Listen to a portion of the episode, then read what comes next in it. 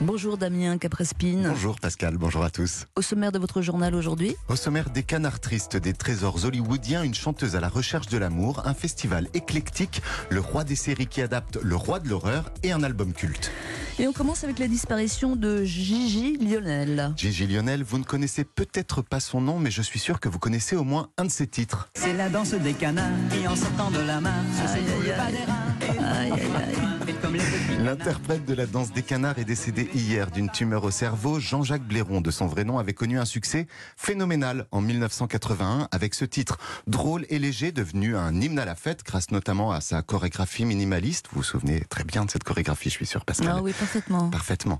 À l'époque, le 45 tours, il s'était vendu à 3 millions et demi d'exemplaires, mais le chanteur ne touchait que des droits d'interprète. Il n'était ni l'auteur ni le compositeur du tube.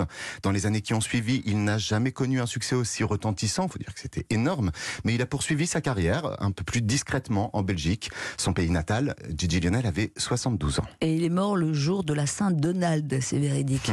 C'est vrai, Donald Duck, ouais. Dans le journal Libération ce matin, un avis d'obsèques euh, rempli de poésie. Quelques mots publiés par la famille et les proches de Delphine Lévy. Delphine Lévy, c'était la directrice de l'entité Paris Musée qui chapeaute les 14 musées de la capitale.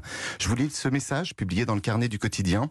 Sous le soleil, dans l'océan, le 12 juillet, Delphine Lévy a perdu conscience. Le lendemain, son cœur a cessé de battre. Voilà, Delphine Lévy est décédée des suites d'un AVC il y a quelques jours. Elle avait 51 ans. Aux États-Unis, les fans de Tom Cruise vont pouvoir s'envoyer en l'air. Aimez les blousons en cuir et les lunettes d'aviateur, cette nouvelle devrait vous ravir puisque le casque porté par Tom Cruise dans le film Top Gun, génial Top Gun, sorti en 1986, fait partie des 870 accessoires de cinéma qui seront proposés lors d'une grande vente aux enchères. Elle se déroulera à Los Angeles. Ce sera le 26 et 27 août prochain. On réécoute un peu de Top Gun. Chaque fois que tu montes en avion, tu es incontrôlable. C'est vrai. Et même très dangereux. Très dangereux en Tom VF, Cruise. ouais, en VF. bah, Bah, oui, ouais, oui, mais bon, Ouais. en a en VO, VF. hein. Le casque du pilote Maverick, donc Tom Cruise, pourrait atteindre les 61 000 euros. Parmi les autres accessoires proposés dans cette vente aux enchères, une caméra d'Alfred Hitchcock, une maquette de vaisseau utilisée pour le film Alien, et les voitures de Leonardo DiCaprio et Brad Pitt dans le film Once Upon a Time in Hollywood de Quentin Tarantino. Alors les organisateurs de l'événement espèrent récolter plus de 5 millions d'euros grâce au penchant fétichiste des cinéphiles. Et sinon, si vous aimez Top Gun, vous pouvez aussi attendre la sortie de Top Gun 2. Ce sera le 23 décembre prochain. Dans un autre style, Damien, la chanteuse Soko sort un nouvel album. Soko, vous la connaissez peut-être, c'est une chanteuse, mais c'est aussi une comédienne qu'on a vue notamment dans le film Augustine avec Vincent Lindon, ou dans La danseuse qui lui a valu une nomination au César en 2017 dans la catégorie meilleure actrice. Aujourd'hui, elle revient donc en tant que chanteuse avec un nouvel album qui s'intitule, qui s'intitule pardon, Feel Feelings, 12 titres qui célèbrent l'amour, un album langoureux, délicat, totalement apaisant. Je vous propose qu'on écoute un extrait. Le titre s'appelle Looking for Love. À la recherche de l'amour, c'est un beau programme.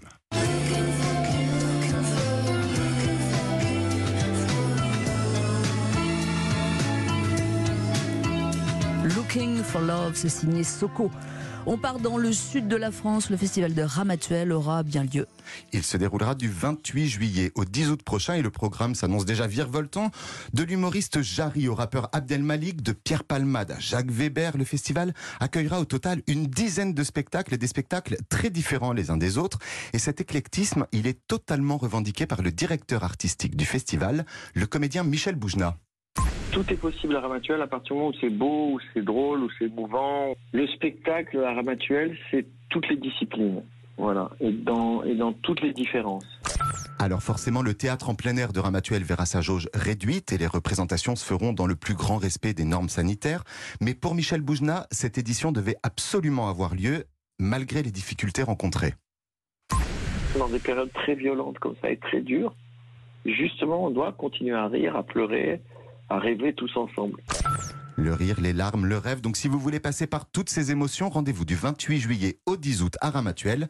La billetterie est déjà ouverte. Un nouveau projet pour le producteur de série Ryan Murphy. Ryan Murphy, c'est un peu la star du moment en matière de série. C'est lui qui a produit entre autres Nip Tuck, Glee ou encore la série Hollywood que vous avez peut-être vue pendant le confinement. C'était une très belle série.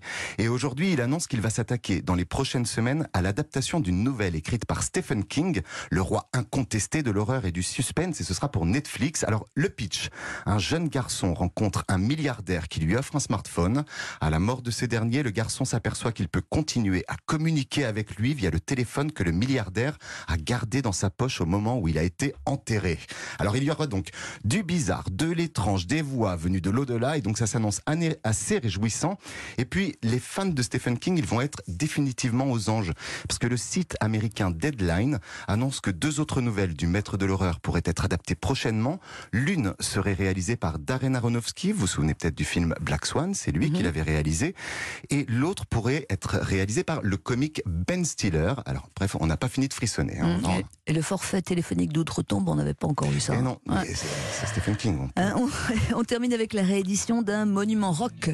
Oui, le mythique 33 tours Closer du groupe britannique Joy Division va effectivement ressortir demain en vinyle à l'occasion des 40 ans de l'album. Alors, cet album Closer, c'est considéré comme l'un des plus grands disques de tous les temps par les puristes. Il est sorti quelques mois après la disparition de Ian Curtis, le leader du, du groupe.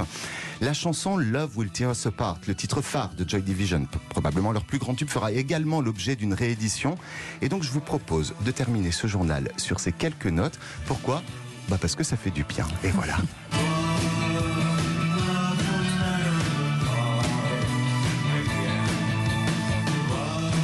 sur Europe 1. Un grand merci, Damien Cabrespina. Hein J'adore cette chanson. Moi aussi. Et à demain.